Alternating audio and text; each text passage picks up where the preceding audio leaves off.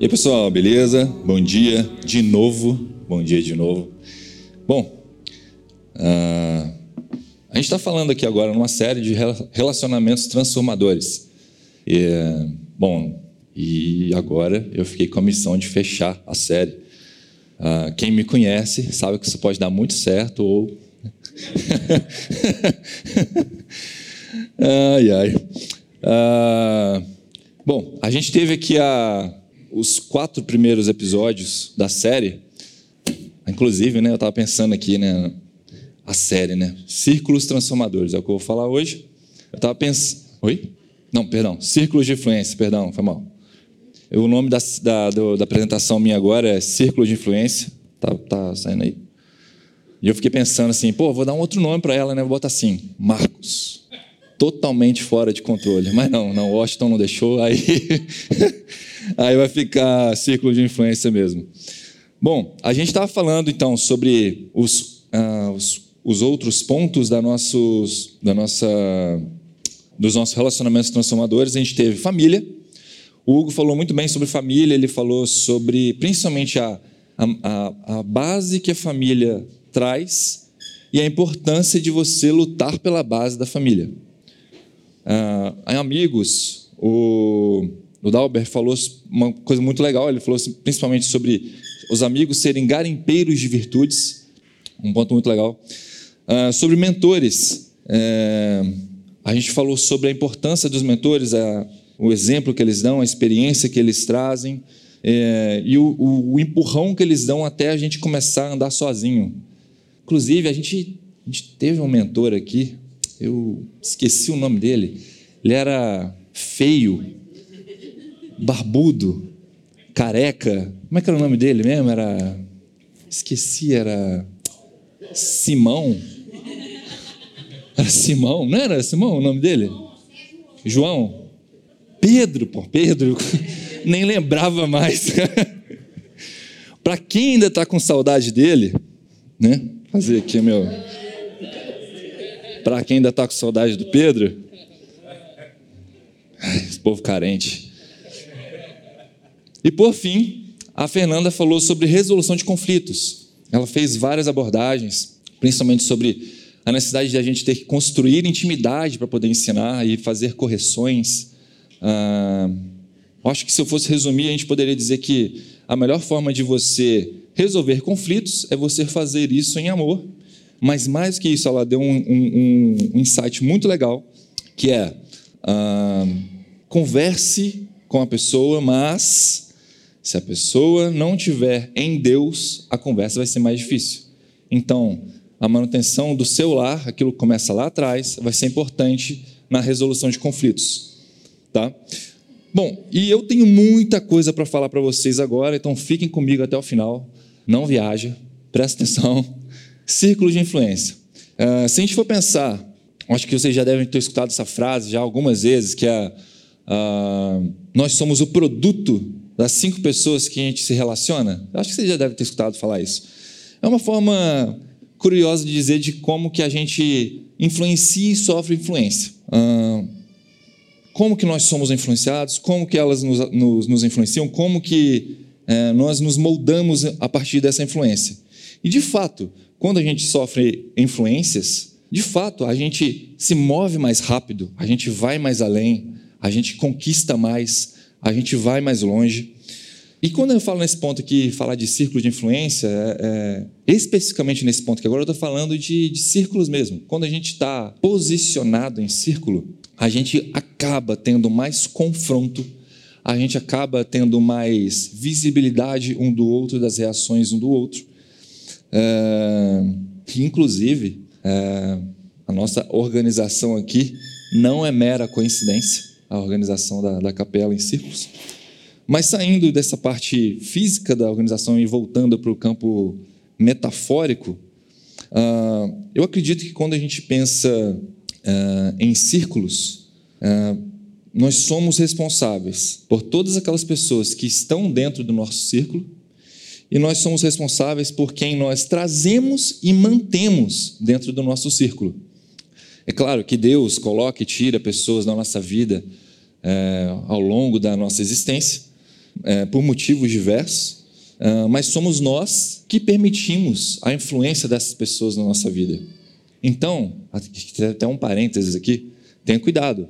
Talvez o preço dessa inclusão ele possa vir mais tarde. Dauber, ele, inclusive, ele comentou um raciocínio que agora a gente comunga, que é que na verdade nós somos seres eternos. A partir do momento que nós somos criados, nós somos seres eternos. Nós temos uma, uma experiência terrena, ou, ou nesse plano, seja lá como é que a gente pode explicar isso, e depois a gente vai para um outro plano. Mas somos seres eternos, então é importante a gente se preocupar como que a gente influencia e como se relaciona com outras pessoas. inclusive, aqui vai um, uma dica importante. Se vocês forem espertos, inclusive, vocês não vão prestar atenção nisso que eu vou falar agora. Não prestem atenção nisso que eu vou falar agora, tá? Porque eu acredito que se vocês prestarem atenção e vocês tiverem isso no coração, a cobrança de Deus com vocês vai ser maior. Então, não prestem atenção. Ou seja, vocês são responsáveis pelas pessoas que vocês influenciam e vocês são responsáveis eternamente. Acho que é aquela frase que vocês já ouviram. Vocês são eternamente. Vocês são responsáveis eternamente por quem vocês cativam. Então, acabando os clichês e voltando para a mensagem, é, na verdade, assim, influência, o termo influencer, inclusive, é uma coisa que está na moda. Está na moda hoje. Eu acredito, inclusive, que se Jesus ele seria um péssimo influencer, ele seria um péssimo influencer, porque algumas das características, algumas das características que a gente vai, vai discutir agora sobre essa questão das influências, Jesus não detinha todas elas não, e ele inclusive nem se preocupava muito com isso. Mas vamos lá. Ah, claro, tá, gente? Claro que tudo que, que, que Jesus ensinou, tudo que Jesus trouxe para a gente, tudo que Jesus deixou de legado, as cartas paulinas, inclusive. Claro que isso moldou e mudou a nossa sociedade de uma forma absurda, tanto que o nosso calendário é dividido antes e depois de Cristo, tá? Mas pensando especificamente sobre essa profissão de ser um influencer, acredito que Jesus não estava muito dentro desse, desse perfil, não. E, inclusive, Jesus ele não estava tão preocupado em ser um influencer, mas ele, ao invés de influência, ele estava preocupado em ter, fazer inferência, tá? Se a gente for procurar alguns sinônimos dessa palavra no dicionário, a gente encontra algumas palavras como dedução, conclusão. No dicionário aqui, inclusive parafraseando um pouco, seria assim, ó, formar uma ideia final a partir de algumas informações e raciocínio lógico, após um exame dos fatos. Então, toda vez que você vai ler os evangelhos, por exemplo, a gente encontra divergências, tá? A gente encontra divergências sim. Porém, a, a, a conclusão, né, a ideia central, para que, que o evangelho aponta, ele, ele aponta para Cristo, para a transformação de Cristo nas nossas vidas, ele aponta para a missão de Cristo. Ou seja, apesar das divergências do, evangelho, a gente tem fundamentos para a crença. A gente tem fundamentos para a crença.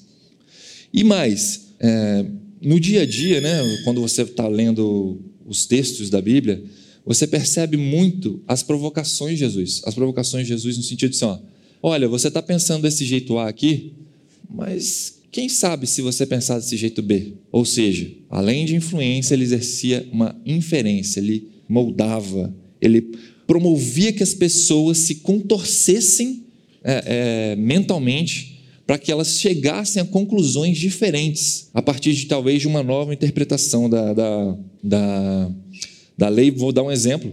Jesus ele veio, é, eu acho que vocês, quase todo mundo aqui deve ser crente. Jesus ele veio para cumprir a lei. Acho que vocês já ouviram isso. Jesus veio cumprir a lei. Só que ele também ele altera a forma de interpretá-la. Vou dar um exemplo. Quando ele fala do sábado, é um texto que provavelmente muitos conhecem, que Jesus está falando sobre o trabalhar no sábado, enfim, e ele simplesmente cuida de uma pessoa no sábado e isso explode a cabeça das pessoas daquela época. Ou seja, ele estava fazendo a sua inferência. E por isso, inclusive, ah, por causa dessa, dessa, desse confronto da instituição, é por isso que Jesus foi crucificado. Claro que tinha todo o plano de Deus, a história, mas é, esse desafiar de Jesus do status quo, esse desafiar de Jesus de mudar a forma de a gente enxergar o sistema é, e de, tal, de reinterpretar a lei. Esse foi um dos motivos pela qual ele foi crucificado. Tá? Uh, inclusive, a gente tem um, um ponto muito importante sobre é, é, quando Jesus ele vai falar de, de, das coisas que nos influenciam, o dinheiro é uma das principais coisas que ele, ele, ele coloca meio que em pé de igualdade com Deus. É, a gente tem uma, uma série falando sobre dinheiro na, na, no YouTube. Eu não vou entrar nesse assunto agora, mas se vocês quiserem ver, está lá. Uma baita análise muito legal falando sobre a importância do dinheiro na vida do cristão. Mas, enfim. Uh, então, assim, se você volta para a ideia da, da influência e inferência, você percebe que Jesus, é, quando você olha para ele de fora, né, quando você não, não, não se prende apenas no texto, mas você tenta imaginar o contexto em que aquilo acontecia, você percebe que Jesus ele promovia uma inferência, é, um, um, uma nova forma de pensar é, a respeito de, de todas as, as leis que, que eram apresentadas até então. Bom, Próximo ponto é que, pensando na, na, na, ainda nesse, nesse conceito de círculos de influência, me parece, me parece que a igreja, a instituição, ela gastou muito tempo, muito tempo, e assim, talvez décadas ou séculos, se preocupando com o alcance, tá? Ou seja, a gente tinha pregadores de sucesso, a gente tem megas eventos, a gente tem grandes shows, e isso é muito bom até certo ponto. Isso é até muito bom. Mas quando a gente vai falar de relacionamentos, me parece que a gente precisa sair dessa abertura do alcance e a gente precisa ter profundidade. Então, quando a gente está falando de construir relacionamentos transformadores, dentro dos nossos círculos de influência, acredito que a gente passa pela necessidade de ter profundidade nos relacionamentos. E eu confesso, inclusive, que eu tenho dificuldade de ter é, profundidade com alguns dos meus relacionamentos. Acho que todos têm, por afinidades, enfim. Ah, é um ponto que todos precisamos trabalhar, porque se a gente está se preocupando em ter relacionamentos dentro do nosso círculo de influência que transformam, a gente precisa ir mais fundo, a gente precisa ir além do superficial. Ah, Bom, isso porque precisamos encaixar, nós precisamos nos encaixar, a gente precisa nos adaptar, a gente precisa é, entender a forma com que o outro pensa. Isso às vezes é muito difícil. É muito difícil você parar, ter profundidade com uma pessoa que pensa diferente de você. Isso é muito difícil. E esse é o desafio.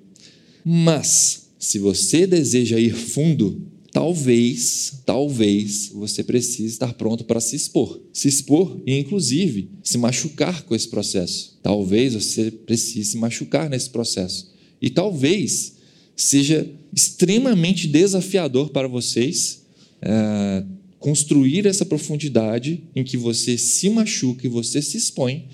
E talvez você precise ainda praticar a sua humildade para você dar um passo para trás e falar assim: ah, pô, desculpa aí, eu errei. Ó, eu vacilei contigo aí. Então, a profundidade ela é, é um dos pontos importantes para a gente trabalhar os nossos círculos de influência e construir relacionamentos transformadores. Mas, outra coisa que me parece que, que fica claro com, a, com essa análise de como que Jesus se portou na Terra, é que ele estava muito mais preocupado com o engajamento do que com o alcance. Ele estava muito mais preocupado com o engajamento do que com o alcance. Até tiveram alguns casos que Deus fala com várias pessoas. Mas para pensar, no dia a dia, quem era o círculo de influência de Jesus? Eram os doze, eram os discípulos, eram as pessoas que estavam lado a lado com ele e que ele estava construindo profundidade, tá? alguns influencers, eles até quando você entra nesse, nesse cenário de, de, mídias sociais, você escuta muito a ideia de tipo assim, você não terá engajamento se você não tiver alcance. Mas claro que, que se você for pensar no, em relacionamentos, essa ideia não se aplica. É, e eu, eu, acredito talvez que as, as mídias sociais, elas, inclusive, elas têm deturpado um pouco a nossa visão de profundidade de relacionamentos. Fica até um ponto para todos pensarem. Bom, ah, inclusive quando a gente falou de mentores, ah, você percebe que o mentor, dentro do nosso círculo de influência, é o cara que vai na frente. É o que eu falei lá no início, é o cara que vai na frente. É o cara que pega na tua mão, vai te empurrando e chega uma hora que você começa a andar sozinho. Uh, da mesma forma, você pode pegar um exemplo do pai com o filho. O pai com o filho, ele é, ele é um círculo de influência. E durante 20 anos, às vezes, é se construindo esse círculo de influência de extrema profundidade, extrema profundidade. corrigindo, trocando experiências, apoiando, ensinando, enfim. O outro ponto é, se a gente for pensar, uma outra forma de a gente pensar no ciclo de influência, que talvez seja uma, uma analogia interessante, é a gente pensar no. Talvez quando você vai na academia. Eu adoro academia. Eu, eu gosto bastante, eu acho que, que é uma. eu gosto bastante, eu acho que é algo que, que me faz bem, uh, uh, alivia minha mente. Só que assim, a grande maioria das pessoas não tem tanta disciplina assim para poder ir para a academia e fazer os treinos como se deve. E às vezes, você chamar um amigo seu para ir junto, ou uma amiga sua para ir junto, você acaba indo fazendo a coisa com mais gana, você faz as execuções melhores, você vai além, você avança mais, você conquista mais. por quê? Porque no círculo de influência entre o você e sua amizade, você tem aquela relação de treinamento e ensino ao mesmo tempo. É o ensino, aprendizagem, se a gente for usar os termos certos, mas ah, ao mesmo tempo que aquela pessoa está te arrastando, ela está vendo seu exemplo e ela é arrastada contigo. Então, esse seria um outro exemplo de como o círculo de influência eles podem transformando a, a vida de cada um de nós e, inclusive, ah, treinando e sendo treinado, tá? Ah, e por fim, ah, para fechar a ideia de, do círculo de influência, a gente tem ah, toda vez que a gente vai pensar em relacionamentos, relacionamentos transformadores, a gente tem que se preocupar com o cuidado.